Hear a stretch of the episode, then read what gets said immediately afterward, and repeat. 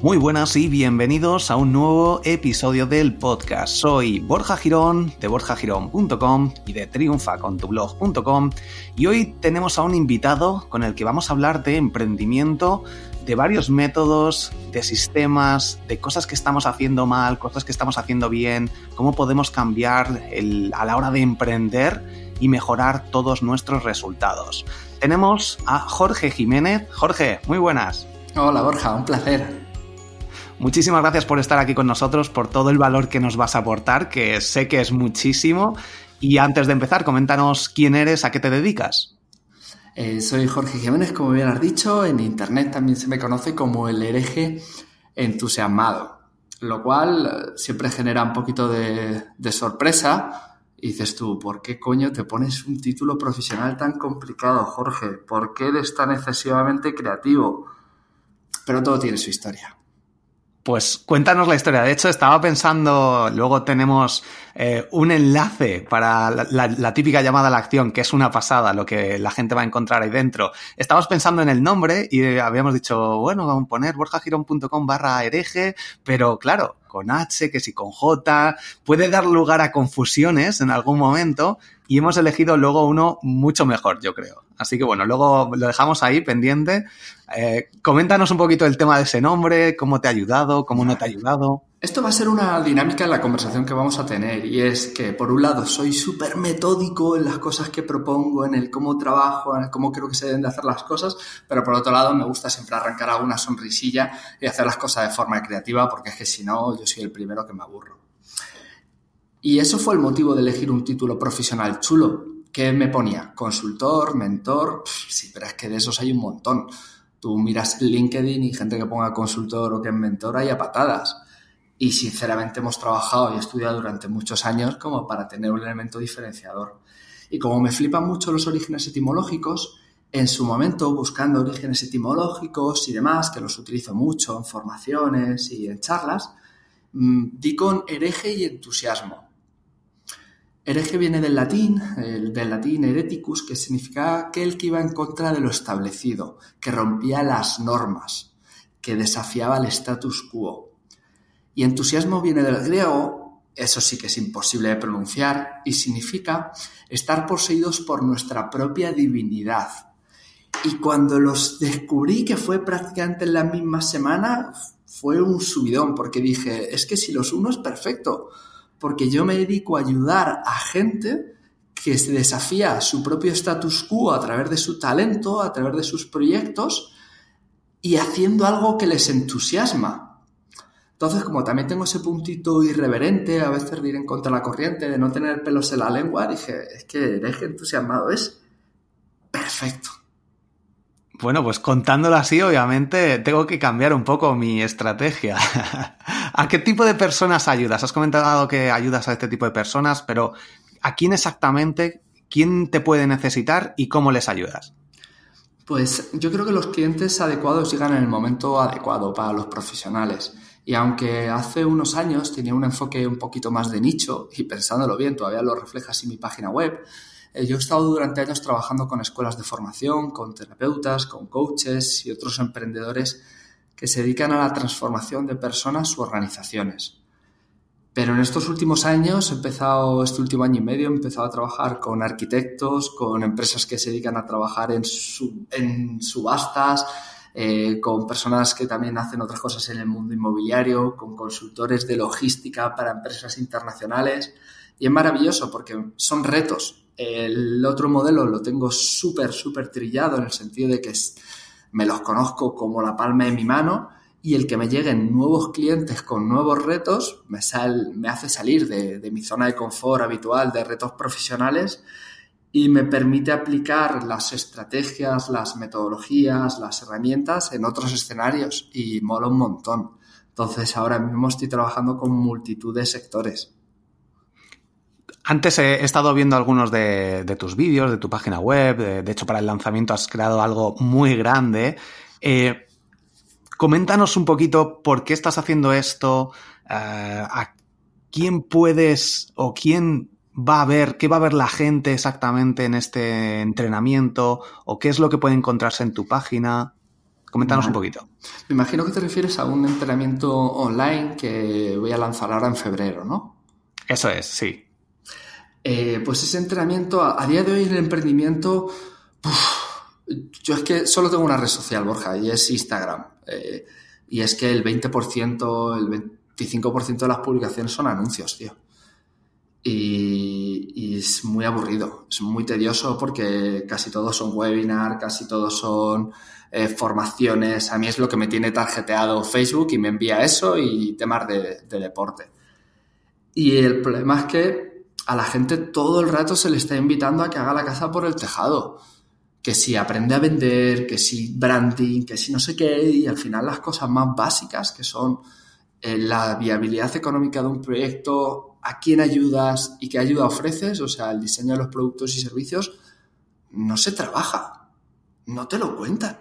Hay de todo, pero siempre la casa por el tejado y al final pasa lo que pasa.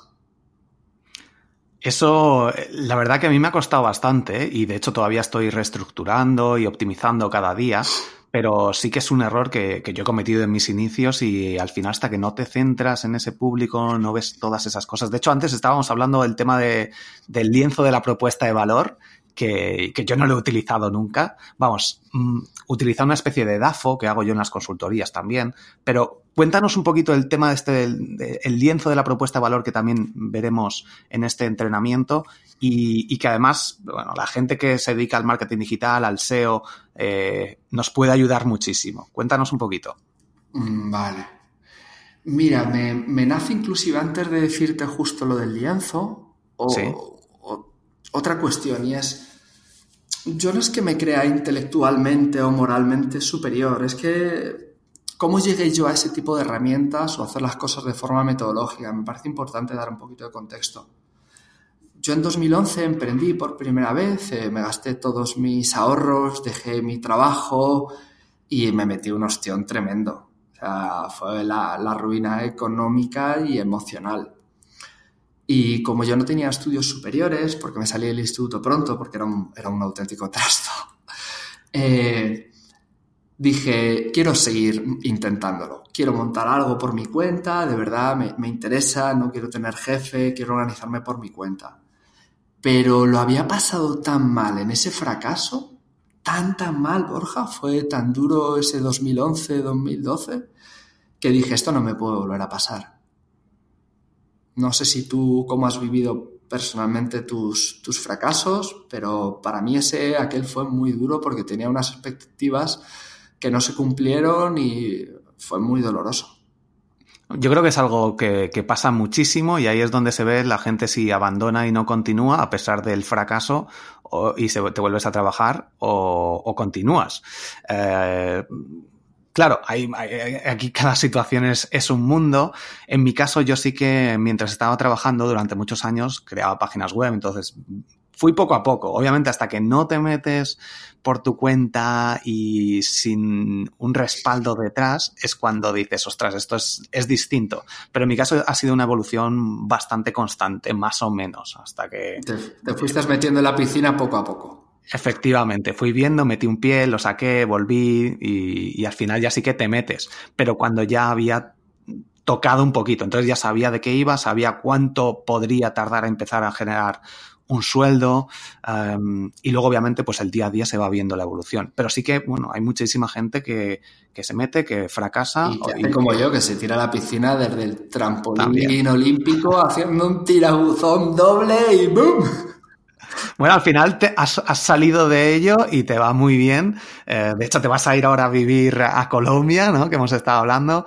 Pero cuéntanos esa experiencia que sacas de ello. ¿Lo harías igual? ¿No lo harías? ¿Cómo lo harías? ¿Y cómo eh, toda esta experiencia puede ayudar a, la gente? Por supuesto que no lo haría igual y, y, ese fue el tema que yo dije, ok, voy a intentarlo, pero me puse a estudiar los fundamentos del marketing, de los negocios, porque el mar o sea, emprender es una actividad de una actividad empresarial de marketing y ventas para gente que no sabe ni de empresas, ni de marketing, ni ventas. Entonces lo que me puse fue durante dos años me convertí en una ratita de biblioteca porque quería volver a salir al mercado, pero sin el riesgo de darme el ostión otra vez, porque emocionalmente yo pensaba que no lo iba a poder sostener, o sea, que no iba a poder aguantar otro fracaso tan estrepitoso como el anterior. Y como las cosas que me contaban dentro del mundo del emprendimiento me parecían un auténtico disparate y seguían sin darme respuestas, fui proactivo y me puse a estudiar los papás de todo. Y de ahí fue surgiendo pues mi, mi, vocación más metodológica, de hacer las cosas de forma diferente y no construir la casa por el tejado. Y los escenarios, cuando se emprende de forma metódica, no tienen nada que ver. ¿Cómo, cómo te formaste? ¿Cómo fue, fue esta evolución y, y, cuánto tardaste? Bueno, has dicho que estuviste dos años, pero a partir de ahí eh, entiendo que necesitabas durante ese tiempo dinero para poder vivir. ¿Qué, qué estrategia seguiste o qué, qué, es lo que hiciste? Ese momento ahí de fracaso, ¿cómo, ¿cómo dijiste, esto es lo que tengo que hacer? Necesito estos plazos, necesito formarme. Como, dice, como diría un venezolano, al principio estuve matando tigres, o sea, haciendo cualquier tipo de chapuza. Vas generando, cuando empiezas un cambio profesional, generas una serie de habilidades que puedes monetizar. Y fui sobreviviendo haciendo servicios, en su momento hice algunas páginas web, eh, o sea, he hecho un poco de todo. Hasta que al final pude verme en una situación de volver a participar en proyectos, a aportar eh, una labor más estratégica, de ventas, de marketing, y me cambió mucho el trabajar para una, para una startup que estuvo en, metido en... Eh, ganamos un par de concursos, eh, estuvimos trabajando en una lanzadera en Madrid con un programa de mentoring a nivel europeo y ahí me fui acercando a cómo se hacen habitualmente las cosas en el mundo de las startups todo el concepto del desarrollo de clientes de Steve Blanch, el validar todas las hipótesis, o sea, no lanzarlos al mercado sin validar la información para plantear las estrategias. Y luego mi labor fue cómo podía eso que se utilizan en empresas para crear empresas que valen cientos de, millones de dólares, simplificarlo al máximo eh, para un emprendimiento más vocacional, pero basándonos en la premisa de diseñar productos y servicios que logren un encaje con unas necesidades que tenga un mercado, validar toda esa información, mejorar la propuesta y ya con unos números claros de, ok, cuánto tengo que vender para ser viable financieramente, evaluar la mejor estrategia de ventas que se adecua a mis recursos porque hay estrategias ahora mismo muy avanzadas y yo suelo tener clientes que vienen de estar muy frustrados, de no, he montar un webinar automatizado para vender un curso online y es como, hostias, eh, es que eso a lo mejor es mucha tela para ti, es que a lo mejor tenemos que simplificar un poco. Entonces, eh, no solamente importan las estrategias, sino que el proyecto, que la persona esté capacitada para ejecutar dichas estrategias que no siempre es solo todo lo que reluce y también lo hemos hablado antes, de que todas las decisiones que tomamos al final nos dan un estilo de calidad de vida u otros. Eh, hay, siempre, siempre hay un precio que pagar por todas las decisiones que, que tomamos. Tienes eh, varios vídeos que son muy llamativos. Hay uno muy característico en el que hablas de melones y naranjas. Uh, comentaros un poquito sobre este vídeo, que de hecho lo subiré a mi cuenta de Instagram para que todos lo, todos lo vean en arroba Borja Girón. También tendremos una entrevista entre tú y yo seguramente el día 14 de marzo, si mal no recuerdo, que tenemos la programada por ahí. Bueno, la avisaré también en mi cuenta. Eh, coméntanos, ¿por qué haces estos vídeos tan buenos que llaman tanto la atención y, y cuéntanos un poquito del método este, lo que cuentas en este vídeo, de, de, los melones y las naranjas, porque creo que es algo muy revelador. Vale. Al final, todo negocio tiene que lograr un punto de equilibrio. El punto de equilibrio quiere decir que un proyecto factura, en caso de, por ejemplo, la audiencia que tú tienes, la gente a la que yo me dirijo, son modelos de negocio normalmente unipersonales, ¿no? O con un equipo pequeño de personas. Sí. Sí, sí. Entonces esas personas tienen unos gastos en su vida, de puta madre. Perfecto. Tú necesitas un sueldo mínimo de 2.000 euros. Si luego le sumas que un emprendimiento cuesta dinero montarlo, eso te da otra cifra. Si sumas todos los costes de tu vida personal más los costes de ejecutar un modelo de negocio, nos dan una cifra. Es lo que se denomina el punto de equilibrio. Y entonces tú tendrías que facturar lo suficiente como para eh, alcanzar ese punto pues no es lo mismo hacerlo con productos y servicios baratos, lo que podríamos denominar naranjas, que es atender a un montón de clientes que te pagan poco o a precio de mercado, o hacer diseño de productos y servicios premium. eh, que son los melones. Y es más fácil gestionar dos o tres melones con los que perfectamente llegas a fin de mes y facturas lo que tú necesitas facturar que intentar gestionar como si fueses un malabarista en un, en un semáforo 14 pelotas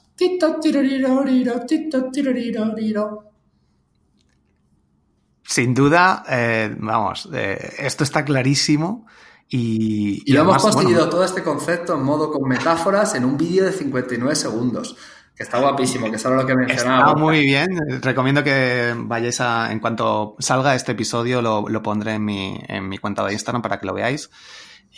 Eh, esto está muy bien, obviamente, pero ¿Cómo, ¿Cómo, damos el salto? Eh, esto tenemos a lo mejor normalmente, incluso yo empecé ofreciendo incluso servicios gratis, luego subiendo el precio eh, con amigos, familiares que no les puedes o no crees que no debes de cobrarles mucho, luego vas subiendo precios porque te va llamando más gente o empiezas a, vender tus propios cursos, servicios, etcétera.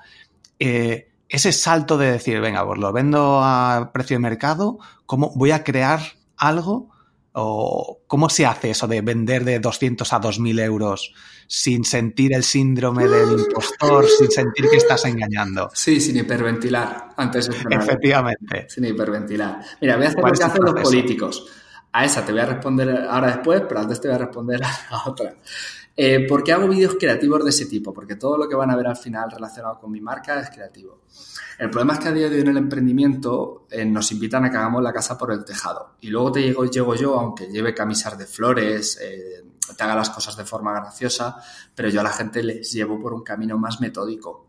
Entonces, si no te lo trabajo con una metáfora, si no te saco una sonrisa, eh, necesito hacértelo fácil. Uno de mis objetivos, aunque te proponga un escenario de hacer las cosas de forma metódica, que no es difícil, ¿eh? que lo difícil es hacerlo de forma caótica. Eso es lo difícil, porque implica frustración, implica no, lograrlo, implica que pase el tiempo y no ver resultados. Eso es una mierda.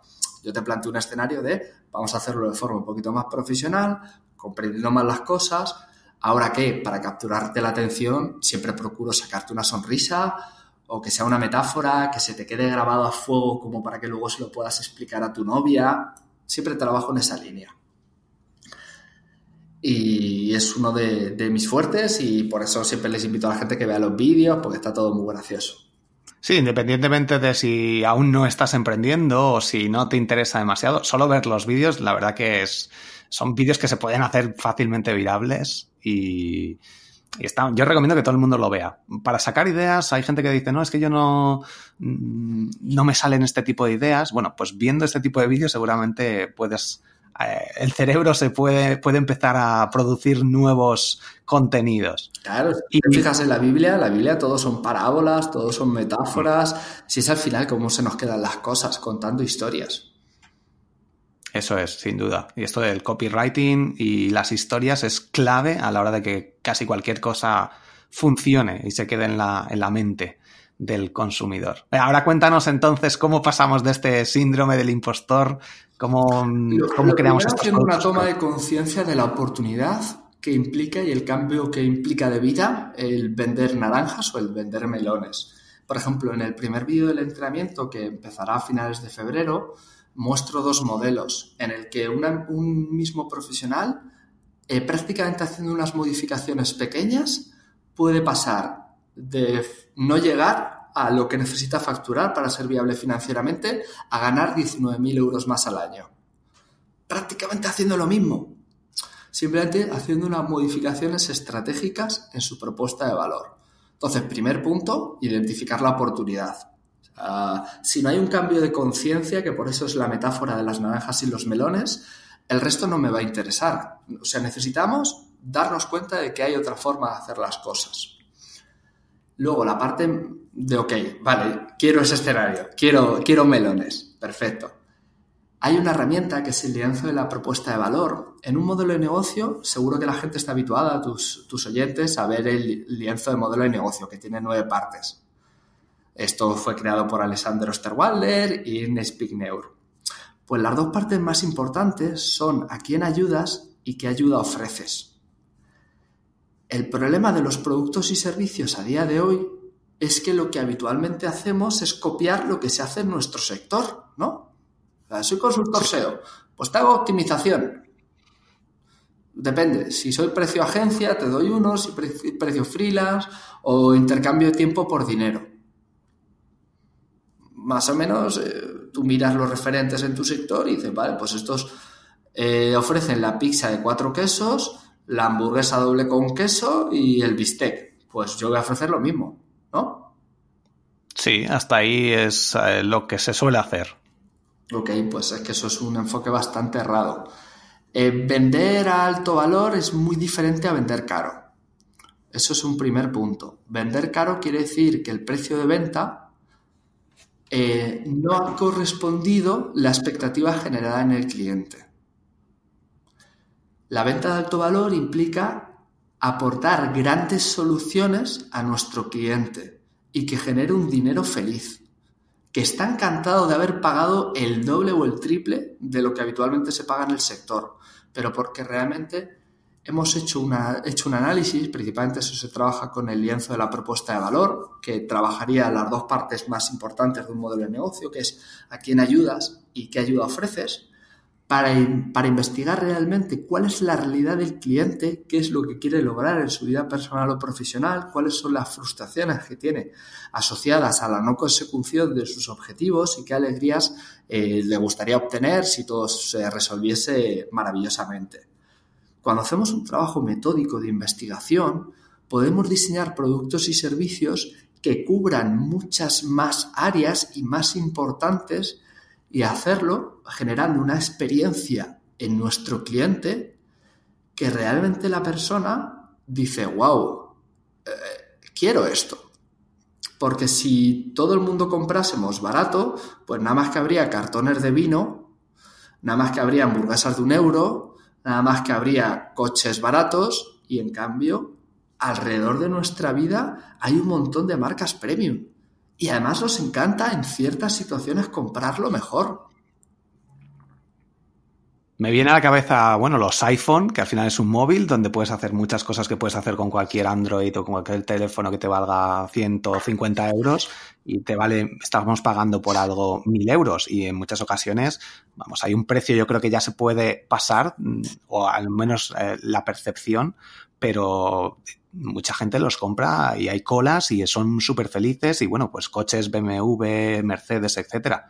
Eh, efectivamente, es, ¿cómo, conseguimos hacer este, este mm, o alguna, algunos puntos para, para pasar de ese, de ese Android barato a ese iPhone?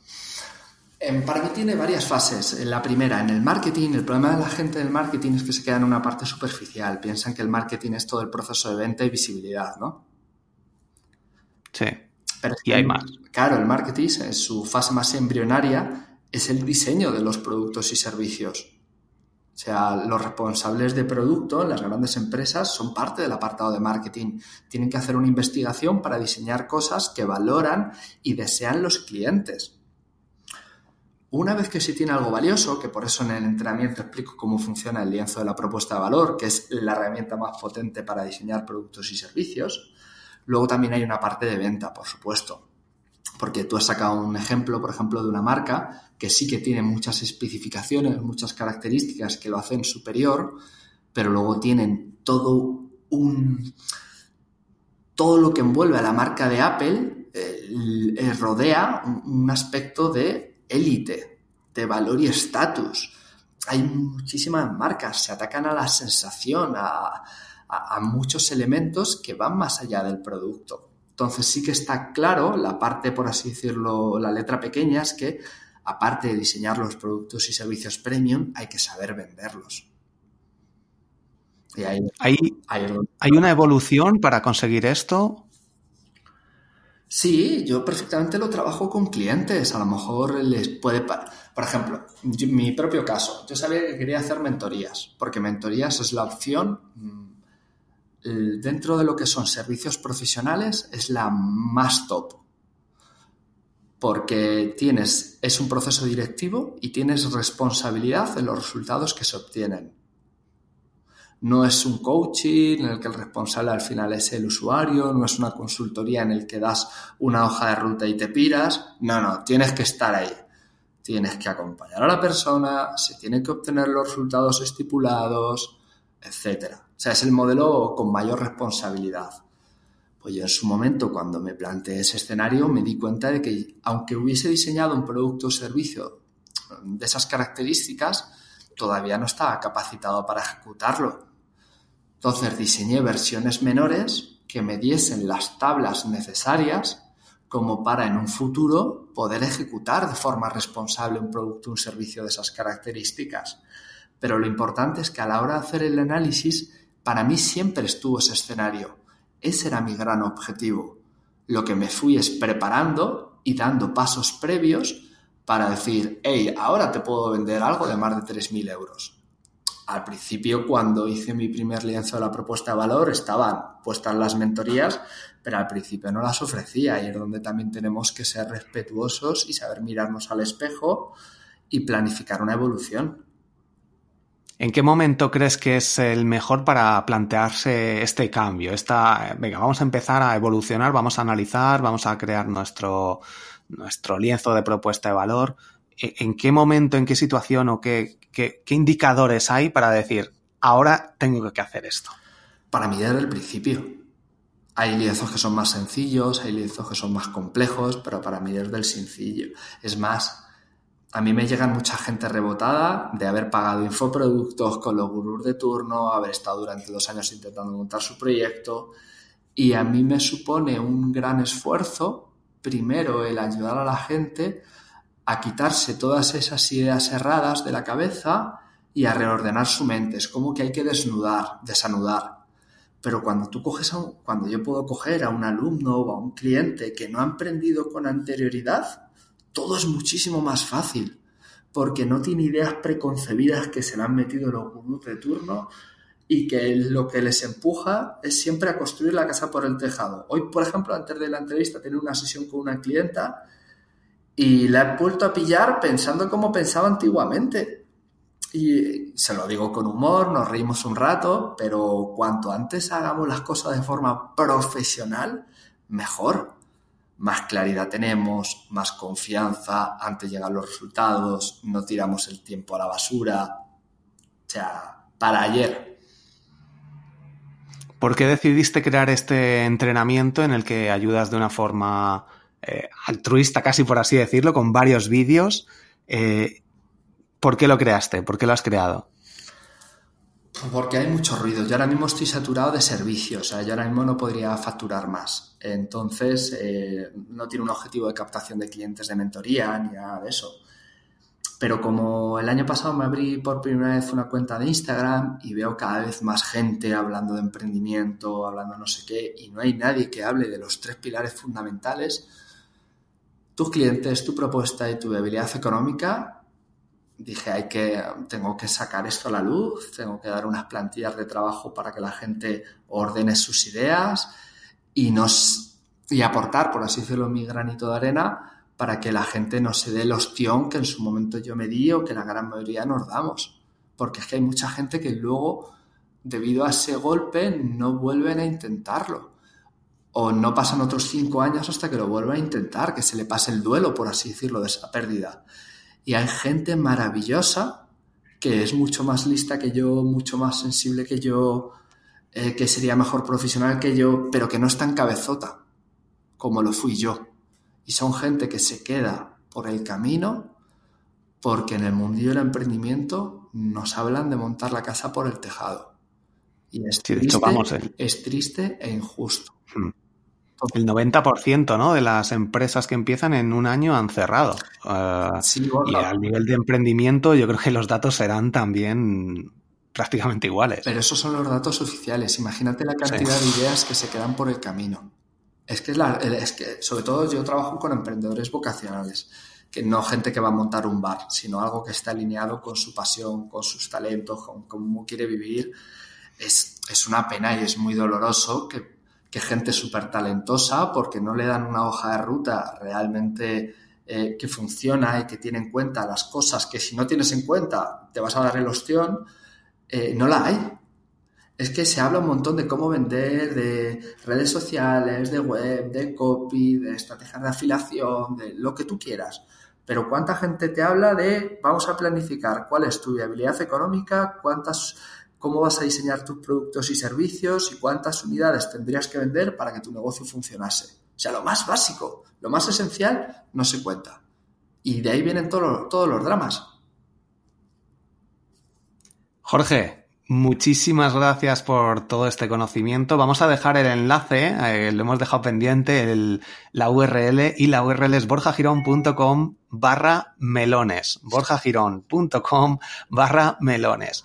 Es un entrenamiento al que yo estoy apuntado. Eh, he visto una parte ya, me, me, he permitido el lujo de entrar y la verdad que es increíble. O sea, si estás escuchando esto, apúntate porque el conocimiento, eh, los, descargables, todo lo que se ofrece, los vídeos, son una pasada. Así que, eh, Jorge, despídete, coméntanos dónde pueden encontrarte, cualquier cosa. Eh, poquito más, que muchísimas gracias por el espacio. Siempre al final mi misión es ayudar a que el emprendimiento sea un estilo de vida y no un deporte de riesgo. Y que personas con una comunidad como tú, pues siempre me facilitéis ese altavoz, es de agradecer y la gente me puede encontrar en soyjorgejiménez.com y si quieren ver de qué va todo esto de la venta de alto valor, la viabilidad económica, el diseño de productos y servicios, todo eso en borjagirón.com barra melones. Ahí está. Pues Jorge, de nuevo, muchísimas, muchísimas gracias y nos vemos eh, por Instagram, por redes sociales, bueno, sobre todo por Instagram, que yo también estoy ahora casi exclusivamente ahí y nos vemos también los masterminds. Hasta pronto. Chao, Borja.